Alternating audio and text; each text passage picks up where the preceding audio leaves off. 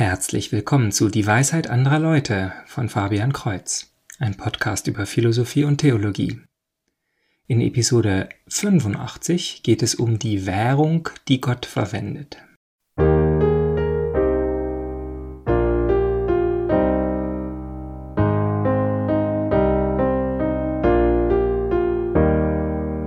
Eine der seltsamsten Parabeln von Jesus ist die des ungerechten Verwalters.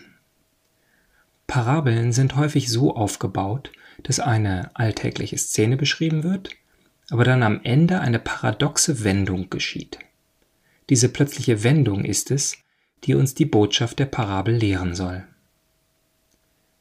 Der Verwalter eines wohlhabenden Mannes wird beim Betrug erwischt und bekommt die Aufforderung, bis zum nächsten Tag sein Büro zu räumen. Da er aber noch nicht sofort aus den Geldgeschäften ausgeschlossen ist, nutzt er seine letzten Stunden, um den Schuldnern seines Herrn völlig ungerechtfertigt das Sollkonto zu halbieren. Man kann sagen, er verschleudert das Guthaben seines Herrn, um sich beliebt zu machen, damit ihn diese Leute aufnehmen und ihm helfen, wenn er ohne Job und ohne Geld dasteht. Und nun hören wir erstaunt, dass dieses Verhalten gelobt wird. Jesus wünscht sich, dass die Kinder des Lichts so klug wären wie die Kinder dieser Welt. Mit voller Absicht reibt sich das mit unseren Moralvorstellungen. Der Verwalter ist uns eh schon unangenehm, weil er ein Betrüger ist, und nun wird er noch dafür gelobt, dass er das Vermögen seines Herrn verschleudert? Wir hören Ich sage euch, macht euch Freunde mit Hilfe des ungerechten Mammons, damit ihr in die ewigen Wohnungen aufgenommen werdet, wenn es mit euch zu Ende geht. Diese Kinder des Lichts und Kinder dieser Welt sind jüdische Kategorien einfach für die guten und die schlechten Menschen. Auch dass der Verwalter ungerecht genannt wird, zeigt eindeutig, dass es sich hier um echte Sünde des Diebstahls handelt. Auf der anderen Seite zeigt die Redewendung in die ewige Wohnung aufnehmen, dass es sich nicht um weltliche Güter handelt, sondern um das zukünftige Leben nach dem Tod. Eine Interpretation davon, warum dieser Verwalter weiser ist als die Kinder des Lichts, ist, dass er vorausschauend handelt.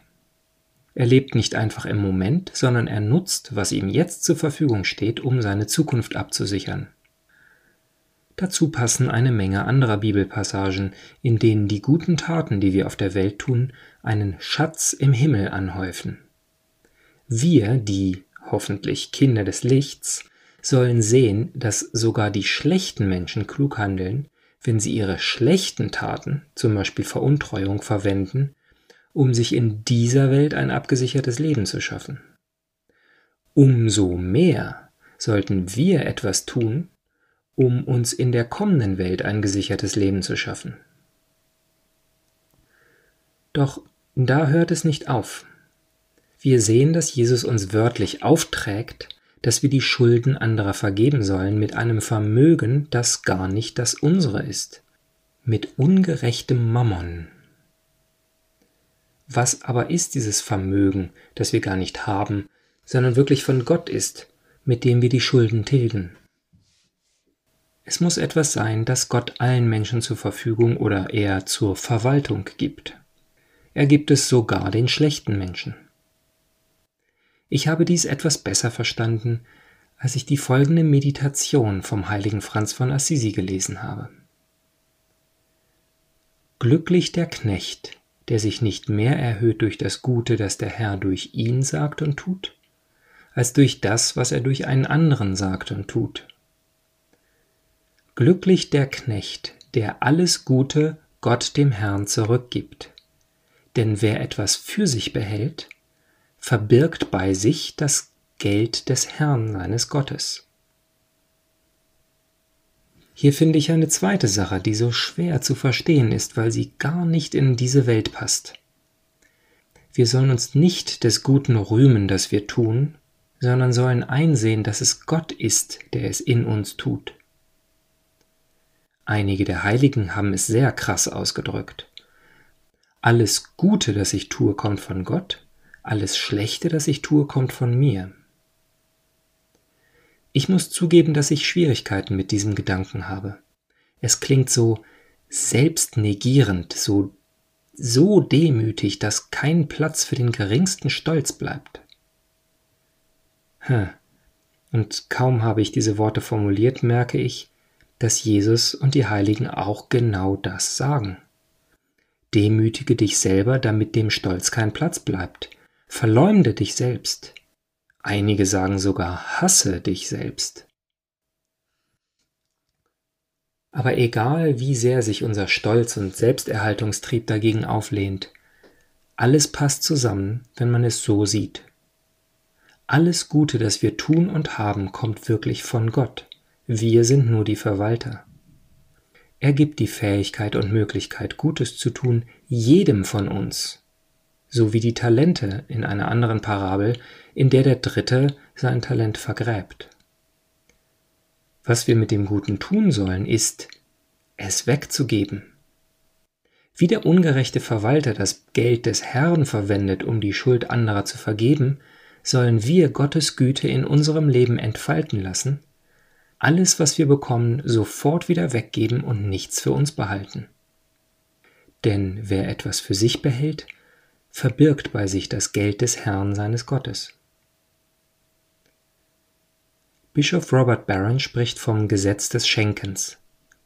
Dieses beständige Weggeben von allem ist nämlich genau das, was Gott immer tut, was Gott essentiell ist. Auch die Schöpfung, dass es uns überhaupt gibt, ist ein sich selbst weggeben Gottes. In Jesus Christus gibt er sich ganz für unsere Rettung dahin. Und nach dem Gesetz des Schenkens ist das die einzige Art, wie sich das Geld oder das Leben und das Gute vermehrt. Tatsächlich sehen wir in unserer Wirtschaft das gleiche Prinzip mit echtem Geld. Wenn alle Leute auf dem Geld sitzen und es im Sparstrumpf aufheben, geht die Wirtschaft zugrunde. Keiner hat Arbeit und keiner hat Lebensmittel, alle haben nur Geld im Sparstrumpf. Aber wenn alle das Geld sofort wieder ausgeben, dann kommt die Wirtschaft in Schwung. Denn Geld ist ein wenig wie Strom. Nicht der starre Besitz bringt uns etwas, sondern die Bewegung von Person zu Person. Hinzu kommt in der Parabel, dass unsere Sünden in dieser Ökonomie enthalten sind. Wir alle sind Schuldner Gottes, da wir nichts von uns aus haben und alles nur von ihm kommt. Aber er hat kein Interesse daran, uns in Schuld zu halten oder sich durch Zinsen an uns zu bereichern. Das wäre ja auch gar nicht möglich.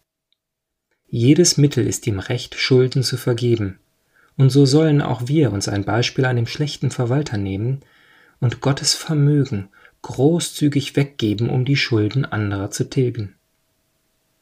Dieses Vermögen Gottes ist das, was wir von ihm bekommen haben und von dem wir allzu oft fälschlich annehmen, es wäre unseres. Unser Geld geben wir in Almosen weg. Unsere Talente setzen wir zum Besseren der Welt ein. Unser ganzes Leben dient Gott. So schaffen wir uns Freunde und einen Schatz und eine Wohnung in dem neuen Leben, dem Leben in Ewigkeit. Also bis zum nächsten Mal Gottes Segen.